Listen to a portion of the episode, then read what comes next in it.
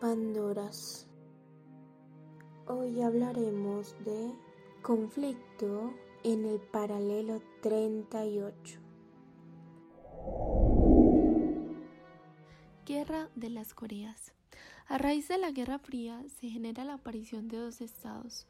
El primero, Corea del Norte, donde se establece una dictadura comunista dirigida por Kim Jong-un. Y la segunda, Corea del Sur, donde se establece una dictadura pro-norteamericana por Syngman Rhee. Pero ¿cómo se da esto? Japón es derrotado en la Segunda Guerra Mundial. Se rinde y pierde a Corea, que había sido su colonia desde hace 35 años. Ustedes se preguntarán, ¿pero por qué Corea era de Japón? Pues en el año 1910 los japoneses habían obligado al emperador Sundong a firmar un tratado en el cual se entregaba todo el poder a Japón. El 15 de agosto de 1945 no solo es el día en que Japón se rinde, es también el día de la liberación de Corea. Las potencias, Estados Unidos y la Unión Soviética inevitablemente hacen parte de esta historia. Con los ataques de la Unión Soviética a Japón por el norte de Corea, se genera una alarma a Estados Unidos y deciden dividir los territorios a controlar, quedando así Unión Soviética con la parte del norte y Estados Unidos con la parte del sur. Ustedes se preguntarán, ¿pero cómo se dividió? Mediante el paralelo 38. Cada país iba a encargarse desde su zona permitida a sacar a los japoneses de Corea, asegurar que el orden público estuviera y a ayudar a Corea a crear un nuevo gobierno independiente. Pero ¿qué pasa? Estos dos bandos no lograban ponerse de acuerdo con a quién poner a dirigir a Corea y mediante la ONU eligen los primeros 198 congresistas. Luego declaran la constitución y llega el primer presidente de Corea, Ri Shidman. El 15 de agosto nace la República de Corea del Sur. Por supuesto todo esto es festejado allí, pero en el norte no, ya que no lo aceptaron. Un mes después, en el norte, la Unión Soviética elige a Kim Jong-un como presidente y el 9 de septiembre nace la República Popular de Corea. Tres años después se crean estos dos países y un año después Estados Unidos y Unión Soviética no tenían más excusas para estar allí. Entonces deciden irse. Kim Jong-un del norte tiene la ambición de juntar estos dos países, pero no tiene ni dinero ni armamento para atacar al sur y le pide a la Unión Soviética que lo ayude.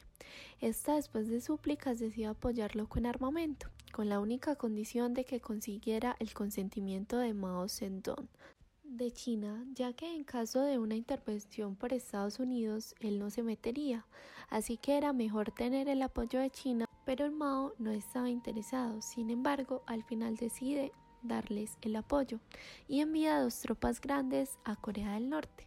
Y es justo en este momento donde inicia la guerra de Corea. Ahora hablemos del por qué el porqué de la guerra de las Coreas, las causas de esta guerra. Y es una de las causas principales, los dos partidos por los que se dividieron. Porque luego de que se dividiera la península, Corea del Norte comienza a ser pro-comunista y Corea del Sur comienza a ser procapitalista. Así pues, en 1945 comienza la guerra entre las dos Coreas, ya que Corea del Norte quiere invadir a Corea del Sur. Otra causa de esta rivalidad es que Corea del Norte, con Kim Il-sung de gobernante, pertenecía al partido, al ámbito comunista, como lo mencioné anteriormente, y él quería que toda la península coreana perteneciera a ese ámbito comunista. Es por esta razón que Corea del Norte comienza la guerra invadiendo a Corea del Sur. Y la tercera causa se debe a que como Corea del Norte quería que toda la península fuera procomunista, Corea del Sur también quería que toda la península perteneciera a su partido procapitalista. Fue el 25 de junio de 1950 cuando el ejército norcoreano decidió atacar a Corea del Sur, cruzando el paralelo 38, que era lo que dividía a las dos Coreas. Y quiero resaltar que cuando Kim Il-sung, el gobernante de Corea del Norte, decidió atacar a Corea del Sur con el objetivo de que toda la península fuera de su ámbito procomunista, quiero resaltar también que él no solo tenía ese objetivo de que solo la península comenzara a ser de ese partido, sino también sus estados alrededor.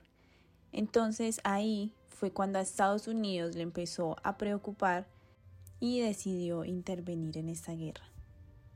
Pero soy Lau, otra cosa es que cuando el 25 de junio de 1950 el ejército norcoreano atacó a Corea del Sur, también es muy importante mencionar que ese día los funcionarios del Pentágono no estaban, no estaban para nada preparados. Estaban atónitos y no tenían preparado un plan, un plan de contingencia inmediato. Es decir, o sea, este ataque no era para nada esperado. Y ya nos queda claro, la verdad siento que está bastante clara eh, todo el protagonismo o el papel que tuvo Estados Unidos en este conflicto de las Coreas. Pero quiero como profundizar un poquito más de ese papel que tuvo Estados Unidos. Y es que dos días después de que se detonara la bomba en Hiroshima, eso fue en 1945, la, la Unión Soviética declaró la guerra a Japón e invadió Corea que desde 1910 estaba bajo el control de Japón. Los soviéticos tomaron toda la parte norte de la península, mientras las fuerzas americanas desembarcaron en la parte sur, en la parte sur para evitar que esta zona quedara invadida por los soviéticos. Y bueno, recordemos que toda esta historia está en el contexto de la Guerra Fría, donde las dos potencias tomaron sus áreas de influencia que en este caso estaban divididas por lo que conocemos como el, paralelo 38. Sin embargo, en el 48 estas dos zonas se convirtieron en lugares de gobiernos independientes. En la parte sur se instauró la República Popular Democrática de Corea de orientación comunista y por la parte del sur se instauró, la República de Corea bajo la supervisión de Estados Unidos. Y el problema fue cuando cada uno de estos estados comenzó a reclamar la soberanía sobre toda Corea y la tensión fue escalando poco a poco. Llegó el punto en el que Corea del Norte decidió atacar y pasar por el paralelo 38 en busca de conquistar toda Corea, y esto fue con apoyo de Stalin. Sin embargo, Truman decidió intervenir, el presidente de ese momento de Estados Unidos, porque para él era de suma importancia evitar que el comunismo se expandiera por el mundo. Entonces, con autorización de Naciones Unidas, Estados Unidos, entre otros 15 países, entre ellos Colombia, llegaron a Corea en 1950 para apoyar a Corea del Sur. Y bueno, desde finales de los 90 hubo intentos de encuentros internacionales para disuadir al gobernante Corea del Norte para que deje su programa de defensa y ataque nuclear, pues este país aún, aún recuerda con un poco de rincor los insistentes bombardeos que ejerció Estados Unidos sobre ellos en, en este conflicto de conquistar Corea entera. Aunque esto también es como una pequeña justificación que quiere usar el presidente para, para seguir con su programa nuclear y sus arsenales nucleares. Y bueno, como pudimos evidenciar en todo este capítulo de la Guerra de las Coreas, este conflicto en el paralelo 38 es una de las herencias que nos dejó la Guerra Fría, una de tantas.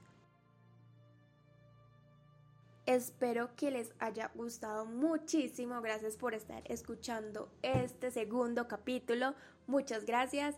Y espero que nos vayan a buscar en el tercer capítulo, porque sí hay tercer capítulo en esta serie de conflictos.